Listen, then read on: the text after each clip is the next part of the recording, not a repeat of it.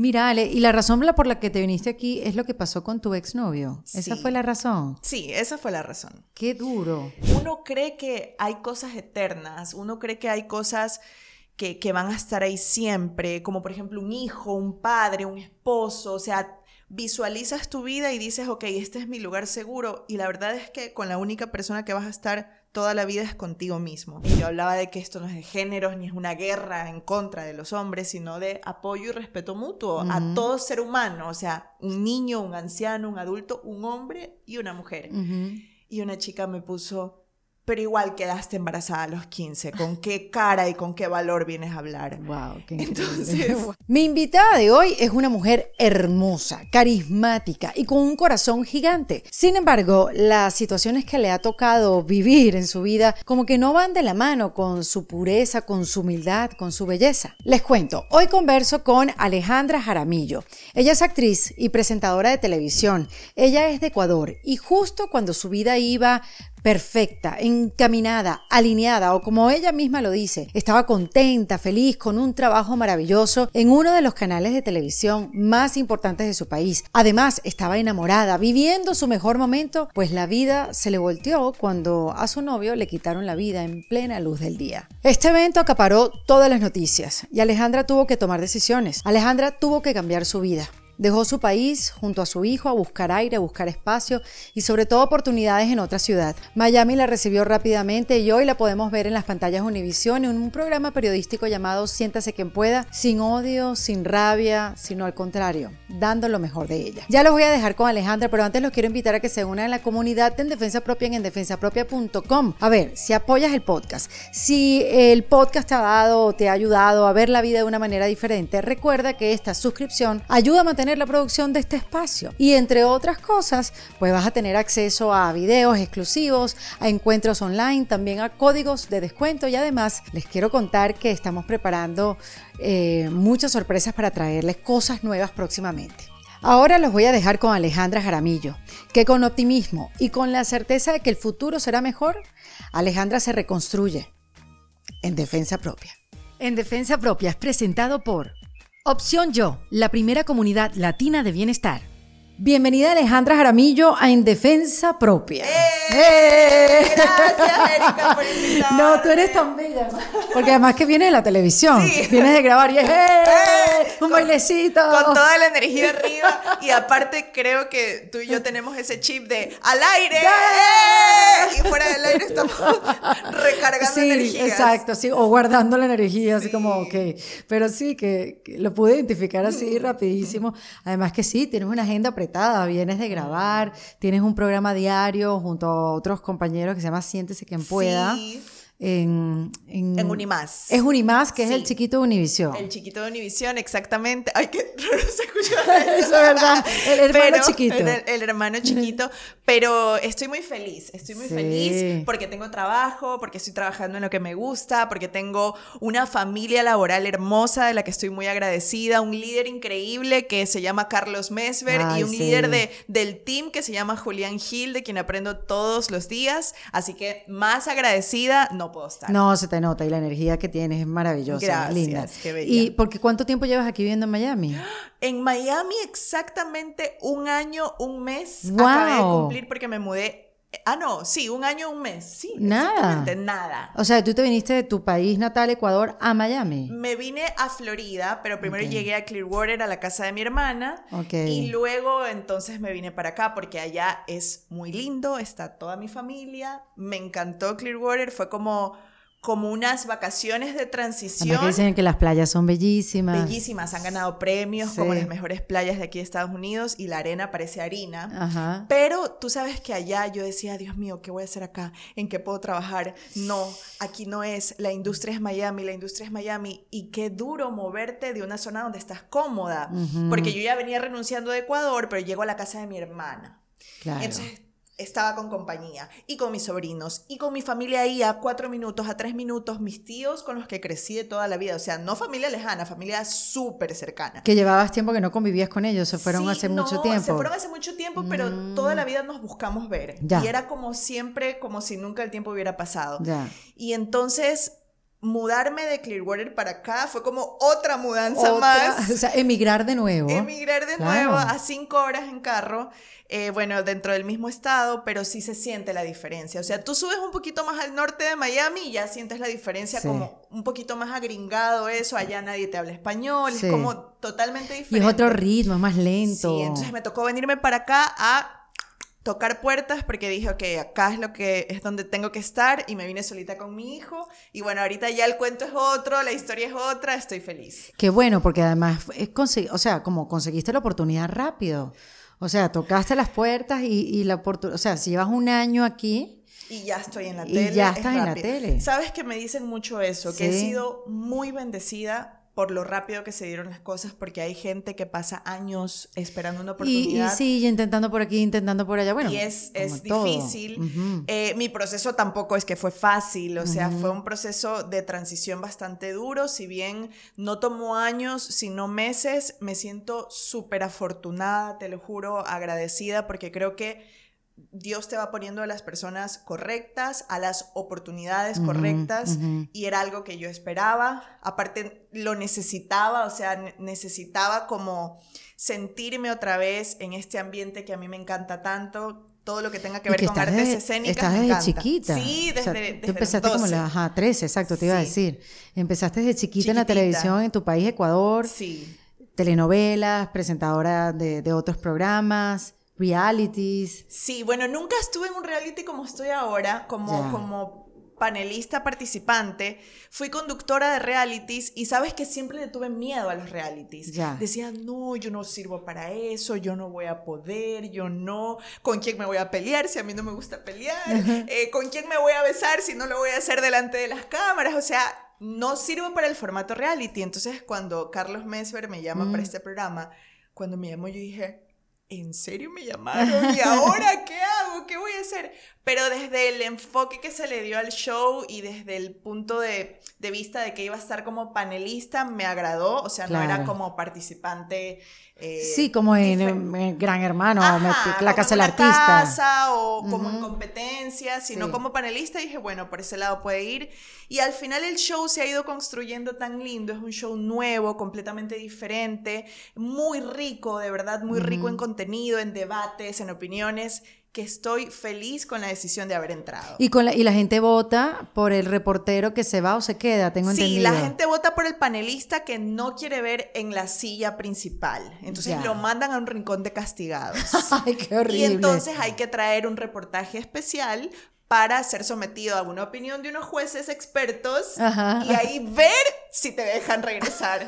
Está súper divertido. Está divertidísimo. ¿Y te ha, tocado salir? Me ha tocado salir. De hecho, mm. cuando hubo un cambio dentro del formato, que, que, se generó ya un rincón para los castigados. Al, al, inicio nos íbamos a la casa y luego ya nos hicieron un, un rincón en el set que fue peor porque nos tocaba estar así esperando la palabra y nos pusieron una regla de que no nos podíamos maquillar, ni vestir guapas, ni poner tacos. Por Cristo. Entonces fui la primera con Kerly Ruiz en entrar a ese rincón y te lo juro que la sufrimos. Claro. Yo estuve dos semanas ahí y la sufrimos horrible. He tenido parte de mis compañeros que han estado hasta tres semanas. Y de verdad que lo más feo es el juego mental. Porque uno dice, a ver, no he perdido mi trabajo, o sea, sigo al aire, puedo salir por momentitos, pero es como la sensación de estar castigado. Claro, ¿y por qué me castigan además? y luego que un juez te diga, tú que estás orgulloso de tu trabajo y que te esfuerzas, que un juez te diga, te faltó esto, te faltó el otro, necesitas esto, o sea, yo la primera vez que fui juzgada me sentí como cuando un novio te termina, así, y te dicen, no eres tú, soy yo, pero tienes esto, esto, esto, y te quedas. Claro, porque es manejar el rechazo de alguna manera, sí, ¿no? pero no, pero sabes que siéntese quien pueda nos, nos ha servido mucho a todos, como un tratamiento también para dejar el ego, ajá, para saber que en esta industria a veces estás, a veces no, o sea, es un ejercicio que estamos haciendo, a mí me encanta. Mira, Ale, y la razón por la que te viniste aquí es lo que pasó con tu exnovio. ¿Esa fue la razón? Sí, esa fue la razón. Qué duro. Esa fue la razón. O sea, yo te estoy conociendo ahora, te estoy preguntando, ¿sabes? Como hilando un poco la historia, porque si te conocemos a través de internet, sabes que conoces una parte de la historia, ¿no? Sí, y, es algo que fue conocido internacionalmente y que pues siempre va a estar ahí. Eh, es parte de mi vida y es algo que no se va a borrar nunca. Sí. Em, sí, mira, yo dentro de mi mente te puedo decir que de una manera como utópica pensaba siempre en internacionalizarme. Decía, Ay, qué lindo sería, qué bonito, pero no tenía como un plan de batalla armado, no tenía, ay, a esta edad renuncio, voy, hago esto, muevo aquí, muevo allá. Sobre todo si estás cómoda en tu país, ¿no? Sobre todo cuando estás en una zona de confort. Yo estaba... el país te ofrece las oportunidades, creces profesional y personalmente. Yo estaba, exacto, en un programa muy expuesto, con mucha trayectoria, era un morning show donde hacías de todo. Era un programa en el que todo el mundo quería estar en Ecuador. O sea, los que trabajaban en televisión en algún momento querían llegar a ese show donde yo fui conductora a los 25 años. Imagínate esa oportunidad. claro. Estaba súper bien, eh, contenta, feliz, haciendo mi trabajo. Yo creo, te diría, en uno de mis mejores momentos, estaba enamorada, estaba, o sea, como había como sinergia en todo. Sí, todo alineado, todo se estaba dando. Y de repente, pues Asesinaron a tu novio saliendo del gimnasio. Que eso fue una noticia internacional.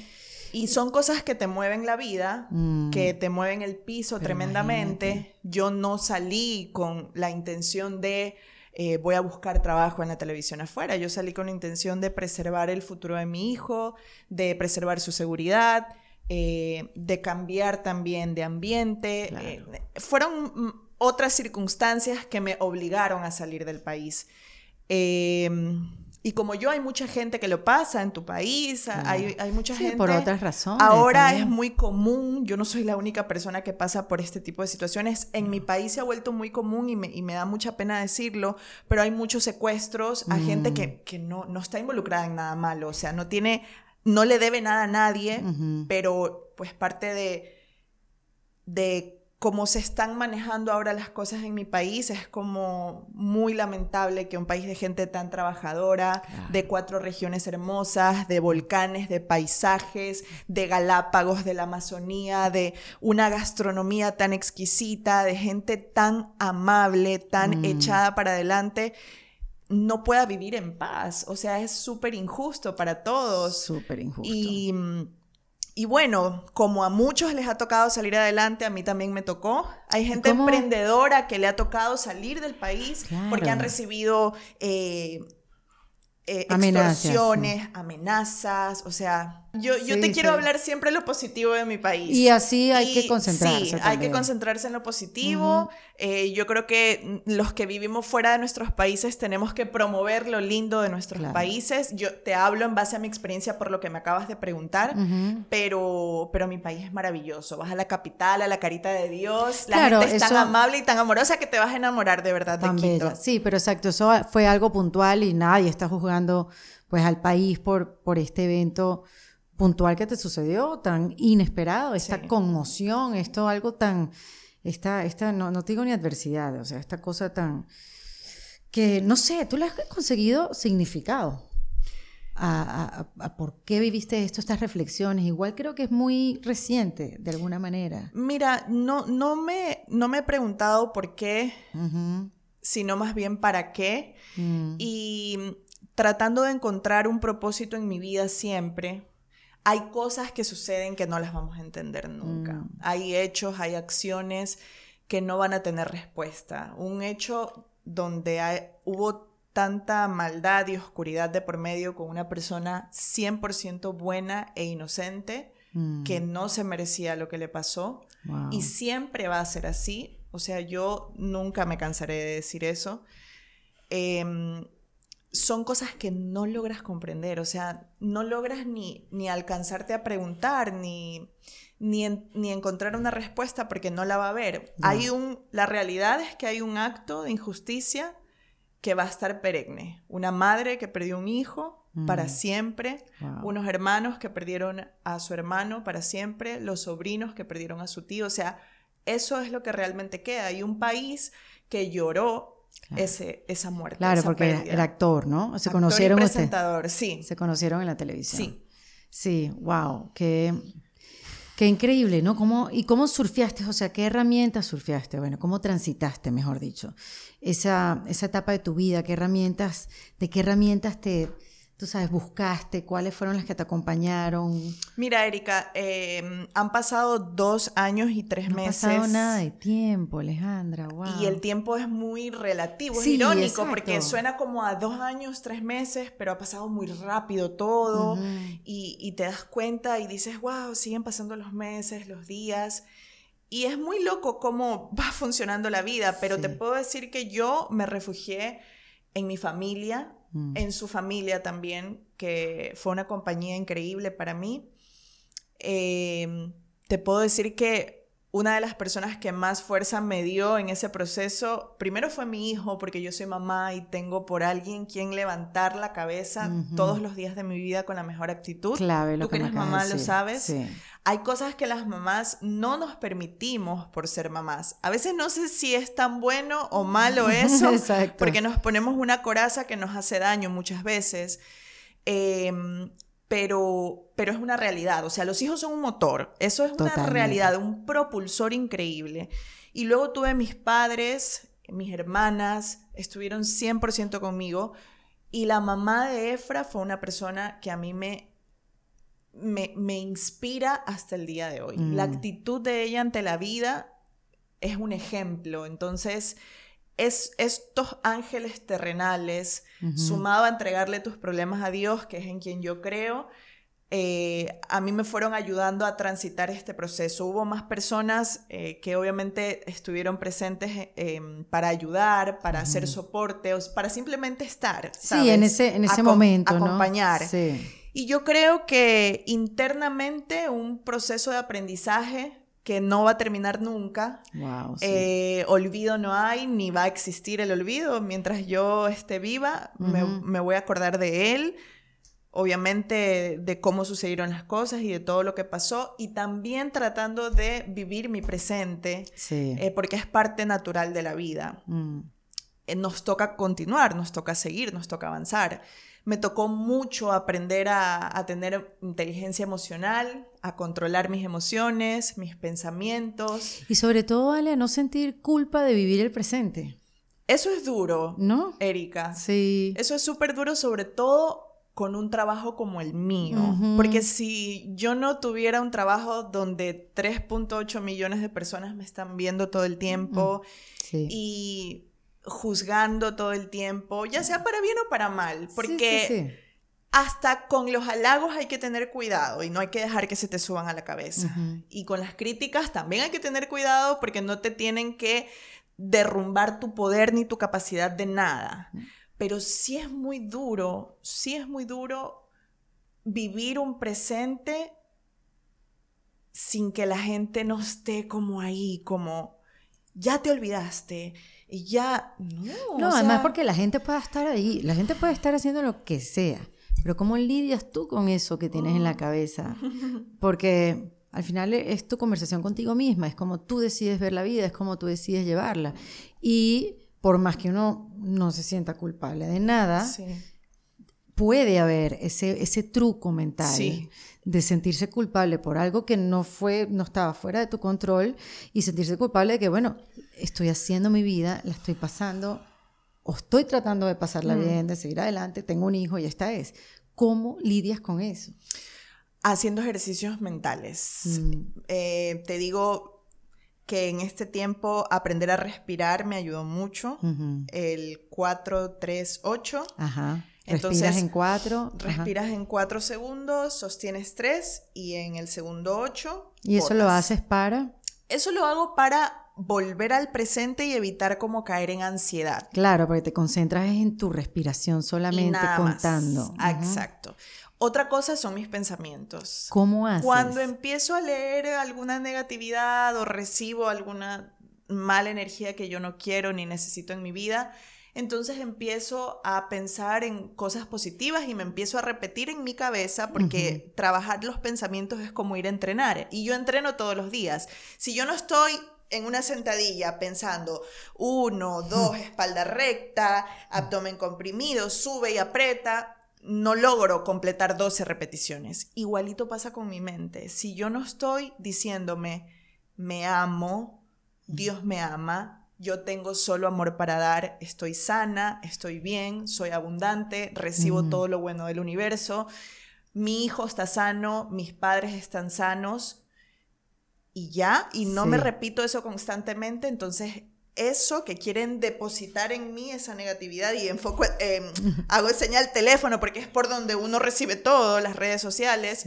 esa negatividad de mi cabeza va a estar ahí, y me empiezo a sentir mal y me empiezo a bajonear y ni siquiera rindo bien en mi día, pero la vida es más que eso, ¿sabes? Hay problemas realmente grandes, hay situaciones realmente duras y difíciles que creo que eso es una rayita más al tigre con la que tenemos que vivir los que estamos expuestos en este medio por nuestro trabajo. No, yo creo que además ese, ese hecho, lo que sucedió con Efraín, también te da la perspectiva de que un día estamos aquí, porque tú lo viste saliendo del gimnasio, tú te despediste y te fuiste, un día estamos aquí, un segundo estamos aquí y el otro segundo podemos no estar. Y esa ha sido mi, mi mayor lección de vida, o sea, mi mayor aprendizaje, mm. que la vida es hoy que hay que valorar, que hay que abrazar a los que amamos, que no hay que hacerle daño a nadie. Mm. O sea, que hay que tratar de vivir más bien al contrario, ayudando a los que más puedas, sin mirar quién es la persona que ayudas.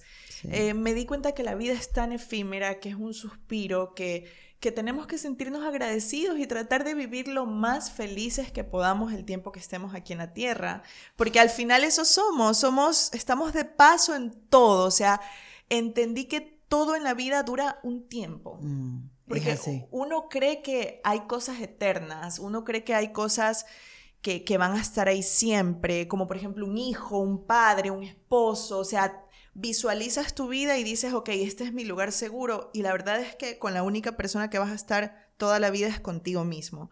Y no es ego, te lo juro, pero es aprender a vivir con esa realidad. Claro, eh, aprender a llevarte bien contigo, mismo. Ser feliz contigo, pasar esos mm. momentos a solas y estar bien, porque mira, yo, yo creo que cuando logramos conocernos bien y ser conscientes de quiénes somos, Realmente cuando nadie nos está viendo, o sea, no cuando estás con tus amigas y te pones linda, no cuando estás con el novio, con tu familia, con la tía que viene a visitarte, no. Yo te lo juro que aprendí, dije, ¿quién soy yo realmente? Es cuando nadie más me está viendo es lo que pienso, lo que deseo para mí y para los demás, lo que hago en ese momento. Eso es lo que me define a mí como ser. Muy bien, me encanta eso. No, no cuando estoy parada frente a una cámara debatiendo un tema en Siéntese quien pueda. Eso es un debate, eso es una opinión mía. Eso no me define a mí. No lo, por lo que subo en las redes, ni la historia de 15 segundos, ni la foto filtrada. No, esa no soy yo. Somos realmente quienes sentimos que somos en nuestra privacidad. Si tú te sientes deprimido, si estás mal, no, no, necesariamente eres eso, pero tienes que saber que puedes salir de ahí y mejorar esa versión. Entonces todos pasamos por momentos difíciles. Peores situaciones de las que yo he tenido, hay mucha gente tal vez ahora que me está viendo que las tiene, situaciones realmente duras, pero es parte de la vida. Hay que afrontarlas, hay que buscar herramientas para atravesar esas situaciones y seguir adelante. Ale, y ese conocimiento que tienes hoy en día, con esa seguridad por las vivencias, ¿eso comenzó a raíz de Efraín o, o, viene de, de, más atrás? O sea, viene, no sé, de otras cosas. Tú, tú fuiste mamá muy, muy joven. Sí. No sé si eso fue lo que te dio como el go para ir hacia adentro, porque bueno, me estás hablando y siento que eres una persona que ha trabajado en ella misma y que se ha tomado el tiempo de verse a sí misma, de reconectar, de cambiar lo que no le gusta. O sea, ha habido una reflexión. Mm, sí, eh, yo creo que ser mamá siempre te va a cambiar la manera de pensar. Eh, siempre he dicho que no, no hablaría en la forma en la que hablo, ni pensaría en la forma en la que pienso si Sebastián no hubiera llegado a mi vida. Tal vez mis prioridades serían otras, mi mentalidad fuera otra. Pero yo creo que la vida también te va haciendo, no es de la edad, sino de las experiencias. Y claro, ser mamá me, me transformó el mundo. Y no es que hubo una Alejandra antes, súper en las nubes y hay una Alejandra ahora. No, obviamente yo tengo una lección de vida que queda para siempre, no una, sino miles de lecciones que quedan para siempre. Eh, pero ser mamá me, me Te marcó. por Y además tan jovencita, fue a los 16, 17. Sí, 15. 15, Alejandra. Mi hijo tiene 14 y yo 30. Wow, qué barbaridad. Yo tengo más de la mitad de tu edad y tengo un hijo de 14. Hago una pausa en esta conversación porque, a ver, si estás pasando por cambios en tu vida, por transiciones, por momentos nuevos que no sabes cómo manejar, lo mejor que te puedes regalar es la terapia psicológica. Porque en esos espacios, cuando hablas con alguien que no precisamente es tu amigo, sino que te puede regalar herramientas para poder ver soluciones donde solita no las encuentras, pues ese es el mejor regalo que uno se puede dar. Escucharse y mm, saber lo que uno está pensando y lo que está sintiendo. Esos son los momentos perfectos para darnos cuenta que la solución está ante nuestros ojos, lo que pasa es que no estábamos poniendo el foco donde era. Así que si estás buscando conversar con un terapeuta, yo te quiero recomendar opcionyo.com, que es una plataforma donde puedes hacer tus terapias psicológicas con un profesional, donde te va a ayudar a trabajar ese aspecto de tu vida donde necesitas ayuda. Ya no tienes que estar llamando a una amiga o a un conocido que te recomienden un psicólogo, porque yo sé que eso a veces afecta y eso nos paraliza un poco, ¿no? Eso de pedir ayuda cuando no estás acostumbrado. Pero ahora con opcionyo.com puedes conversar con una consultora de bienestar que te va a llevar directamente a ese profesional que te va a ayudar con la situación que estás viviendo en estos momentos de tu vida. Simplemente le tienes que dar al link que estoy dejando en la descripción de este episodio y te va a llevar directo al WhatsApp de opcionyo.com para que puedas comenzar tu camino de bienestar. Porque en Opción Yo, tu bienestar es su prioridad. Imagínate, Increíble, sí, imagínate esta, por eso. esta experiencia que tú has vivido tan jovencita. Y te voy a decir, a la edad que lo tuve, que fue a los 34, me sentí niña, me sentí insegura, me sentí que no iba a poder lograrlo. Y, y tenía 34 años. No quiero saber una niña de 15, ¿no? O sea Imagínate, que- el mundo se me puso de cabeza. wow. Pero te metiste a soldado, aprende a marchar. sí, y, mira, una de las cosas que yo más le agradezco a mi mamá es que me haya dado mi rol de madre. Porque Mm. hay mucha gente que tal vez podría pensar que por haber sido mamá jovencita, eh, me ayudaron mis papás. Claro, o- claro, claro. Y eh, me ayudaron, uf, Ujú. la abuela paterna de Sebas, la señora Pachita, que es un ángel la abuela paterna de Sebas y mis papás fueron literalmente unos ángeles para nosotros. Claro. Te digo, nosotros, el papá de Sebas, Sebas y yo. Ujú. Eh, porque Sebas tiene un papá súper presente, es su único hijo también. Qué bueno. Y, mm, y ellos nos ayudaron un montón, pero nos otorgaron el rol de padres. Es Claro, decir, en- encárguese. yo llegué de la Ajá. maternidad con mi muchacho de dos días de nacido porque estuve dos días ahí. Y mi mamá dijo, bueno, mijita, ahora sí, las malas noches son suyas. Esto es suyo, este paquetito es suyo. Ay, Vaya y aprenda. Y yo, y yo era así, Erika, la- el primer día. Y yo lo miraba y le ponía el dedito aquí y decía, Dios mío, respira. No re- Ay, y Sebas estaba así, mira. De noche no dormía. Bueno, ya las que son mamás saben. Sí. Y a partir de ahí ha sido un aprendizaje súper grande. O sea, a mi hijo Wow. lo corrijo yo, le, le doy amor yo, sé de la escuela yo, sé de sus Mm. amigos yo. Yo he cumplido y, y lo digo bien orgullosa de eso con mi rol de madre. Mi hijo no me ve como una hermanita. No, no, no. Eso a mí no me gusta, de que las mamás Sí, jóvenes... mamá "Ay, es mamá, es exacto. que eh, a la mamá le llama por el nombre y a la abuela le dice, mami, no me muero. La abuela es la abuela y yo soy su mamá. O sea, Wow. es mi rol y, y lo quise asumir siempre así. O sea, a las reuniones de la escuela iba yo.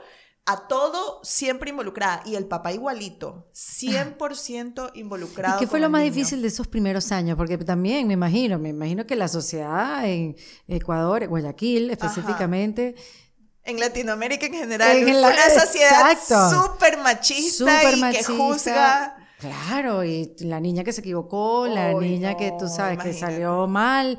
No, hasta ahora. El otro día en redes ¿Hasta me ahora? pusieron, subí un video Wow. eh, hablando de, de- del apoyo y el respeto que debemos darnos mutuamente entre hombres y mujeres. Y yo hablaba de que esto no es de géneros ni es una guerra en contra de los hombres, sino de apoyo y respeto mutuo a todo ser humano. O sea, un niño, un anciano, un adulto, un hombre y una mujer. Y una chica me puso, pero igual quedaste embarazada a los 15. ¿Con qué cara y con qué valor vienes a hablar? Wow, qué Entonces, yo digo, hasta ahora existe ese tipo de pensamientos, mm. que obviamente son cosas que yo no controlo, es el pensamiento de ella, no mío. Claro. Pero ella lo va a descargar a mi cuenta. Entonces, yo creo que esas son cosas que siempre van a haber. Pero siempre lidiaste con eso así. O sea, me impresiona que tan joven, eh, con la responsabilidad de ser mamá y de seguir echando adelante tu vida, porque me imagino y veo que tenías tus sueños, tus metas que cumplir, ¿no? Sí, he lidiado toda la vida con ese tipo de comentarios, mm. pero me hago oídos sordos. O sea, yo creo que ver a mi hijo y verlo ahora eso le puede más que a cualquier cosa que diga nadie. Y, y es que él es parte de mí, o sea, fue una decisión que yo tomé, una responsabilidad que yo asumí y salí para adelante. Tampoco hice algo, tampoco descubrí América, o sea, tampoco hice nada extraordinario. Eh, no soy ni la primera ni la última y además aprovecho para decir lo que siempre he dicho no, no es algo de lo que yo me arrepienta, sin embargo, sí me gusta decirles a los jóvenes, a las jóvenes que me ven, que no se anticipen a nada, a ninguna etapa de la vida, que si yo pudiera retroceder el tiempo, ese es mi, aprendizaje, no anticiparme a ninguna etapa. No me arrepiento de haber sido mamá, está bien, porque mi hijo ha sido parte de mi formación y de mi crecimiento, pero es importante también decir eso y llegar con un mensaje. Si yo tengo la oportunidad de que muchas mujeres me escuchen, jovencitas de 18, de 20 años, vivan esa etapa. A veces las mujeres nos queremos adelantar, queremos ser grandes, queremos tenerlo todo y si yo quería ser mamá en algún punto de mi vida y casarme y tener una familia, pero no a esa edad. Entonces, sí hay que tomar responsabilidades, sí hay que hacer las cosas a su tiempo em, y esperar al momento adecuado. Sí.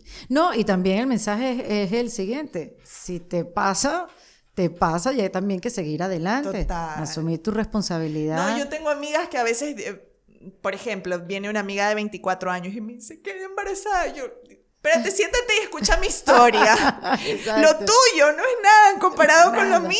O sea, ya después de lo mío, cualquier edad para arriba, que 19, 20, Pero por favor, claro. A mí me escriben chicas por Instagram, Ale, tengo 20 años y quedé embarazada, por favor, ayúdame, ¿qué hago? Mi familia me juzga, no sé qué hacer, bla. Y yo me pongo a conversar con ellas. ¿Y, qué, qué, qué es lo primero que le aconsejas? O sea, que... Que si ya tomaron ellas una decisión de salir adelante con su niño, no escuchen a nadie. Y les digo, en cinco años te vas a estar riendo de esto. y cinco años es mucho. Sí.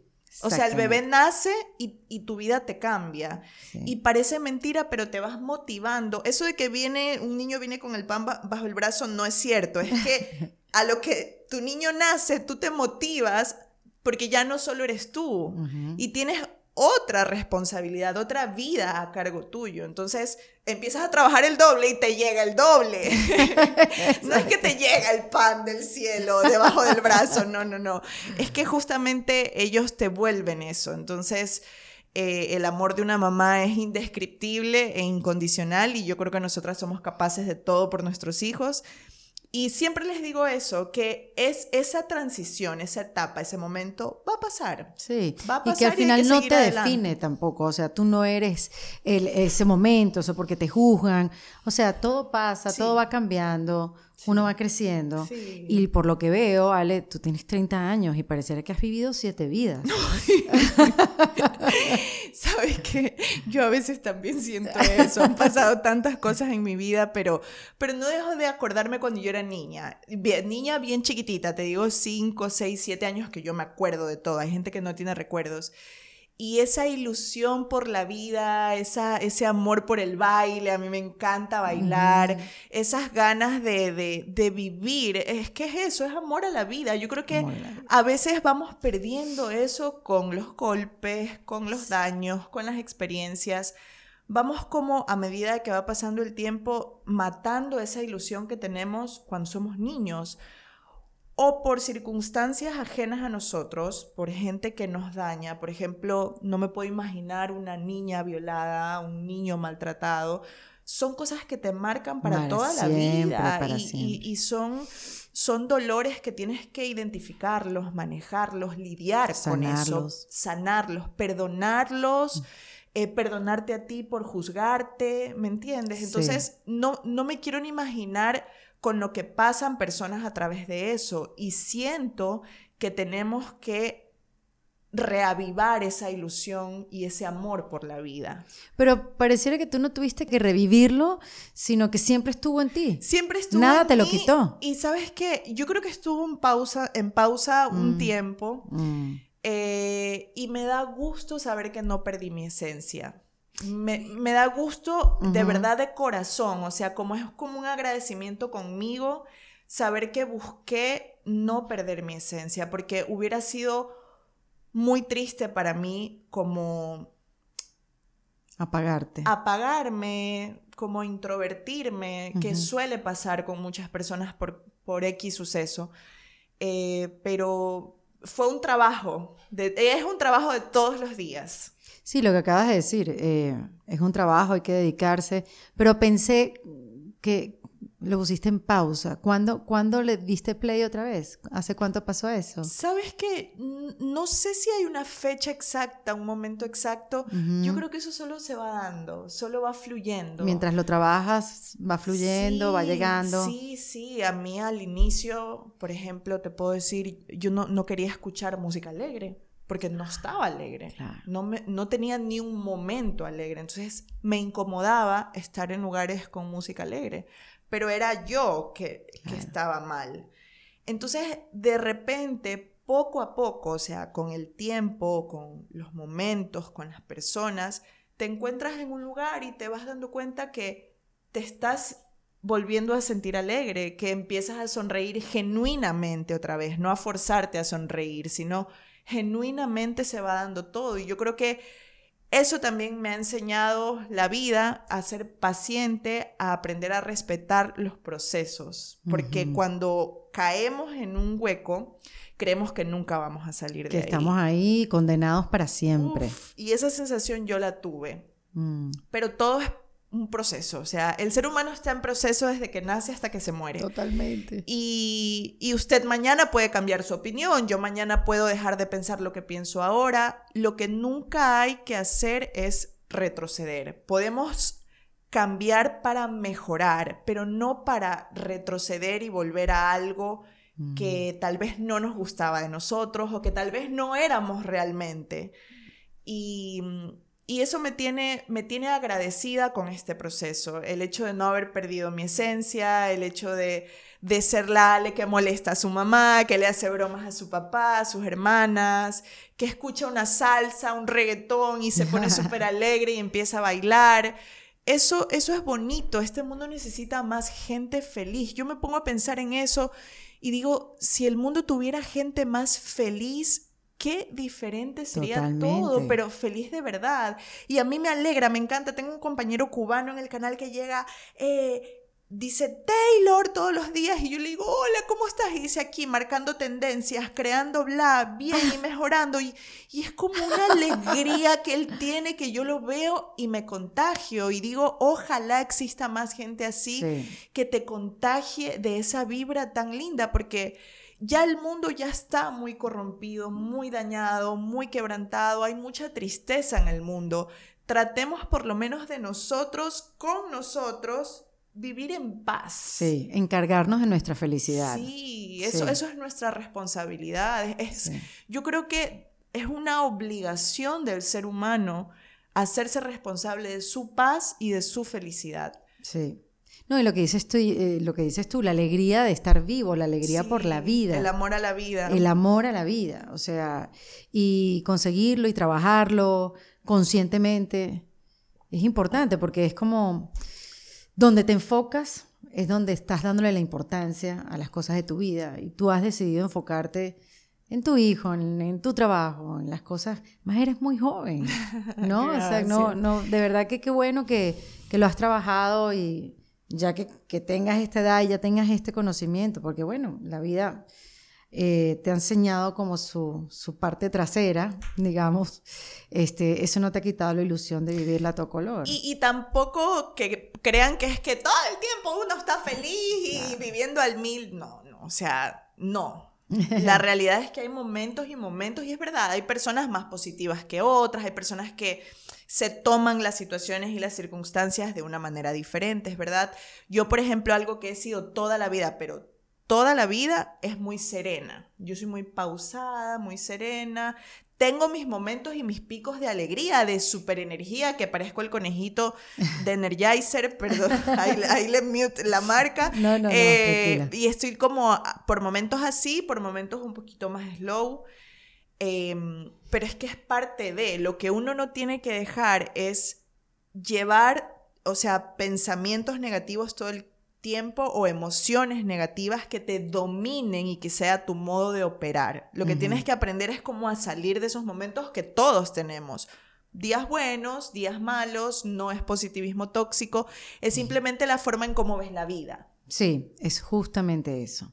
¿Y qué es ser mamá de un adolescente? ¿Cómo, ¿Cómo vives eso?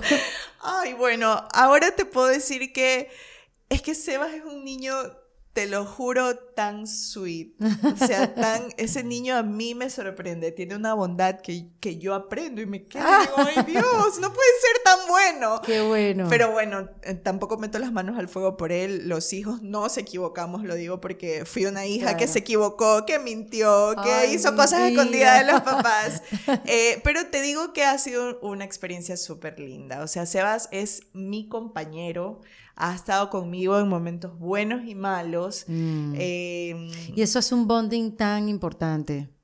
Eso de verdad hace una conexión que aunque ellos se separen un poco porque están buscando su identidad, quizá ahorita todavía el mío que tiene 14 están todavía queda un poquito así que, que quedan pegados a nosotros y que a los 16 quizás ya sí sea este, esa ida del adolescente que vuelve. Pero a mí una vez una, una psicóloga me dijo, cuando Matías tenía 11, 12 años, me dijo, trata de hacer una conexión con él inquebrantable, porque el día de mañana, cuando, sabes, se despegue de ti buscando su identidad y necesites encarrilarlo, tú necesitas esa, esa buena comunicación. Sí. Y fue una tarea que yo me puse a hacer conscientemente, de, bueno, de sabes, de tener ese camino por más bumps que tenga, este, de llegarle directo, llamada directa, no, no utilizar otras herramientas. Mm. Y eh, bueno, y ese camino como tú bien lo has dicho, la has tenido. Sí, sí. Porque has sido la vida entre los dos. Exactamente. Y mm, yo creo que lo que tú acabas de decir es fundamental, la comunicación en esta etapa, sobre todo los varones, no sé por qué tienen eh, esto de que son un poco más callados, las mujercitas queremos contar todo. Yo hablaba hasta por los codos, le hablaba la misma historia a mi mamá 30 veces. Yo a Sebas llega de la escuela y le digo, papi, ¿cómo te fue? Bien. Y yo, y tu amigo Luciano y tu amigo Angel, cuéntame, ¿te sigue haciendo bromas pesadas o ya se calmó o bla, bla, no sé qué? Entonces, ah, mami, te cuento que, o sea, como sacarle las cosas con cuchara, pero me dedico a conversar con él, o sea, como a pasar ese tiempo de nos acostamos en la cama y empezamos a conversar, a conversar, y entonces hay un juego donde él también me pregunta, bueno, ¿y tú qué hiciste? ¿Y de qué hablaste en el programa hoy? ¿Cómo te fue hoy? Entonces ya se vuelven como mm. otro tipo de conversaciones, que yo también de esa edad siempre era como muy dispersa, entonces mis papás me hablaban y me aconsejaban y, me di cuenta con el tiempo que siempre terminé aplicando esas recomendaciones y si no las aplicaba tenía mi lección y luego decía, ay, lo que me dijo mi mamá, lo que me dijo mi papi. Entonces es bonito porque tú vas transmitiendo también las herramientas que te dieron a ti, yo trato de corregir lo que no me gustó de mi crianza, claro. trato de mejorarlo, trato de implementar cosas que ni mis papás sabían y, me siento orgullosa. Sé que cometo miles de errores como mamá, pero me siento orgullosa. Como todas. Sí, me siento orgullosa de, de, Sebas. Claro, claro. Y, en cuestiones amorosas. Ajá. ¿Tienes ganas otra vez de comenzar una nueva relación o todavía en ese aspecto estás...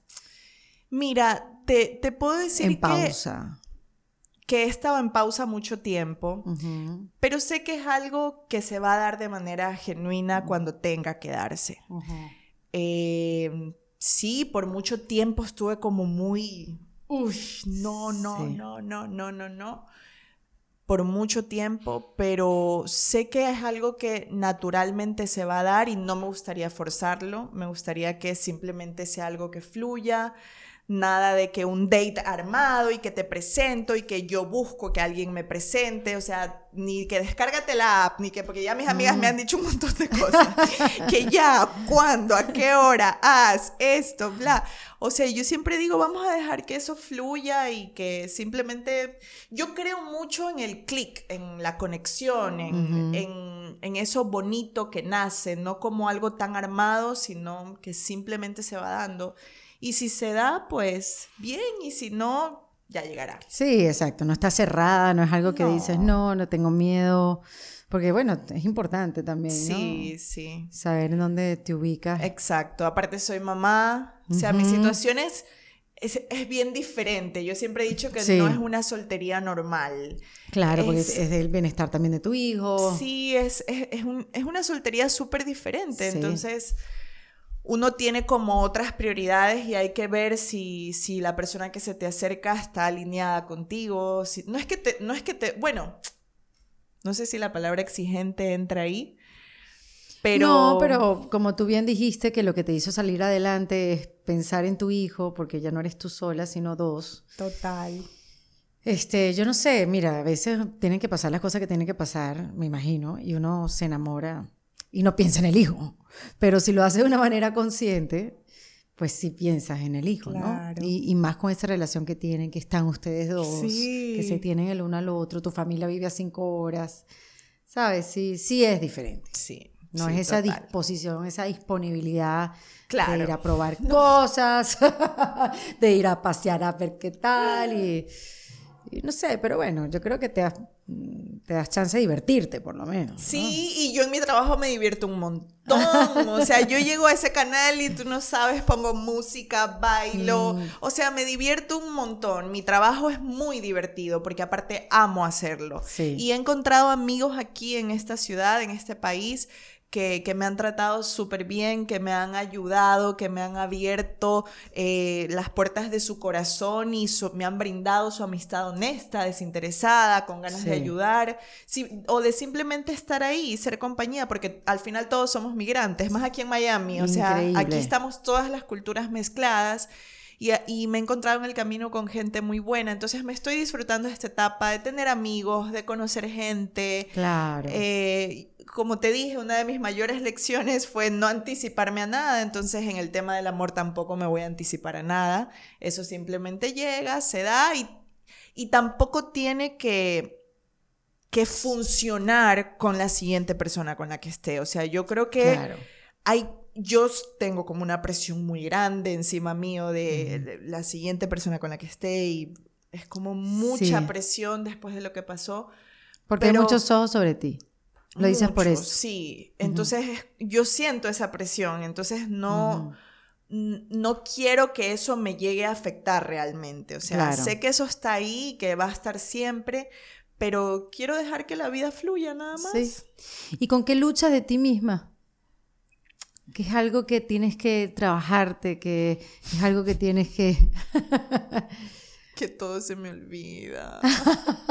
Chica, pero, el teléfono, el calendario. Tengo que trabajarlo de verdad, porque, porque digo, y es algo que me está, o sea, me ha traído problemas. Claro. Porque entonces tengo, por ejemplo, dos cosas que hacer al mismo tiempo, en el mismo momento, porque me olvido y a todo yo le digo, sí, sí, contigo me pasó. Ay, sí nos pasó, es verdad. ¿puedes ir? Sí, claro que puedo. Y alguien pasaba por ahí y dice, no puedes porque tienes que grabar doble show y vas a estar ocupada. Y yo, oh my God, imagínate. O sea, hoy yo hubiera dicho, si hubiera sido ese día, te hubiera dicho, perdón, me olvidé, bla. Ya, y por eso me han pasado un montón de cosas. Entonces, sí es algo con lo que lidio, es un súper defecto con el que trabajo un montón no, y tú sabes que yo creo que el teléfono nos está haciendo mucho más distraídos. Sí, porque te, pone todo más fácil, pero en realidad no. No, no, no, no. A mí se me hace muchísimo más difícil concentrarme en algo. Voy a buscar el teléfono y busco algo y me quedo pegada en otra cosa. Voy a escribir un chat en el WhatsApp y me quedo pegada en los correos o en el Instagram. o sea, ¿quién voy a engañar? No, yo a veces digo, me voy a meter a la página de Instagram del CrossFit donde yo voy para ver cuál es el WOD de mañana. Entonces digo, solo voy a hacer eso, voy a capturar y me voy a salir de Instagram. Cuando me di cuenta, 15 minutos. Pero ya, 15 minutos. Pero es una locura, o sea, es una locura, de verdad nos atrapa. Hay que soltarlo, hay que soltarlo y salir a tocar la tierra, mirar el sol y mirar a la persona con la que estás al lado, definitivamente. Ahora te lo juro, estoy practicando esto. Me sirvo la comida silencio, no lo pongo en modo avión solo por una emergencia, boca abajo. ¿Y cómo? Porque antes, Erika.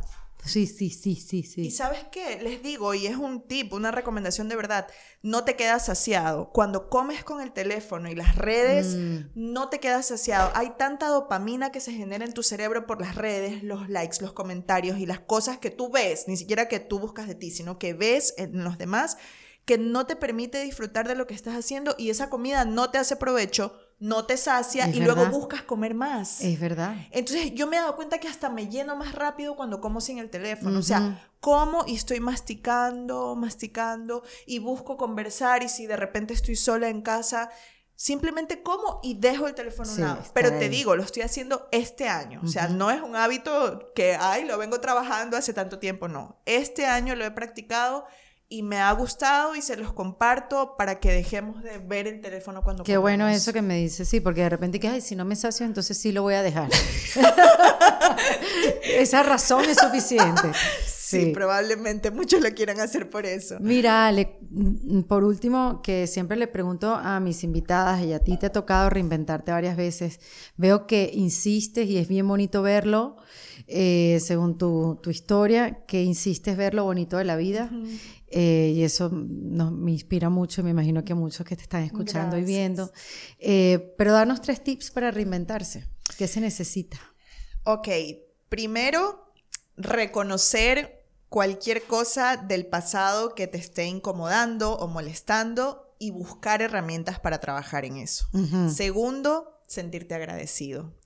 Cuando te sientes agradecido por lo bueno y por lo malo, te lo juro que tu perspectiva de la vida cambia, tu energía cambia, las oportunidades cambian. Es una cosa que fluye, es como si abrieras una ventana y sacaras todo lo malo y dejaras que todo lo bueno y nuevo entre. Eso es vivir en gratitud.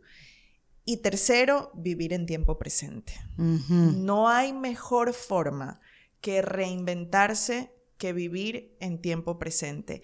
Eso te lleva a adaptarte. Hay una frase que dice Charles Darwin que es, no es más inteligente el más fuerte, sino el que mejor se adapta a las circunstancias. Y yo creo que todos los seres humanos tenemos la capacidad de adaptarnos, de vivir cambios, de atrevernos a vivirlos, porque a veces tenemos miedo y sabemos lo que tenemos que hacer, pero no lo hacemos. Vive en tiempo presente, ten predisposición para adaptarte y esa es una de las grandes formas como podrás reinventarte. Ay, qué bella, qué bella, Alejandra. Gracias, por contagiarnos con tu energía, de verdad. linda, linda, linda. Alejandra Jaramillo, en Defensa Propia. En Defensa Propia fue presentado por Opción Yo, la primera comunidad latina de bienestar. En Defensa Propia es producido por Valentina Carmona, con el apoyo de Andrea Wallis y editado por Vanessa Ferrebus y Jesús Acosta, con música original de Para Rayos Estudios. Yo soy Erika de la Vega y recuerda, que esto lo hacemos en defensa propia. ¿Estás listo para convertir tus mejores ideas en un negocio en línea exitoso? Te presentamos Shopify. Tal vez no lo sabías, pero nuestro podcast More Than Mamis es un negocio y lo empezamos por supuesto para desahogarnos y hablar sobre la maternidad, no para convertirnos en expertas de ventas y del e-commerce. Así que sí, necesitábamos ayuda para vender nuestro merch y poner en marcha nuestra tienda. ¿Y cómo suena con Shopify? Llegó otra venta. Shopify es la plataforma de comercio que está revolucionando millones de negocios en todo el mundo. Ya seas un emprendedor desde tu casa o desde donde sea, Shopify es la única herramienta que necesitas para iniciar, administrar y hacer crecer tu negocio sin dificultades. Con Shopify puedo gestionar pedidos, envíos y pagos desde cualquier lugar, brindándote toda la información y estadísticas de tus ventas al detalle. Regístrate para un periodo de prueba con tan solo un dólar al mes en shopify.com barra sonoro, todo en minúsculas. Ve a shopify.com barra sonoro para llevar tu negocio al siguiente nivel. Shopify.com barra sonoro.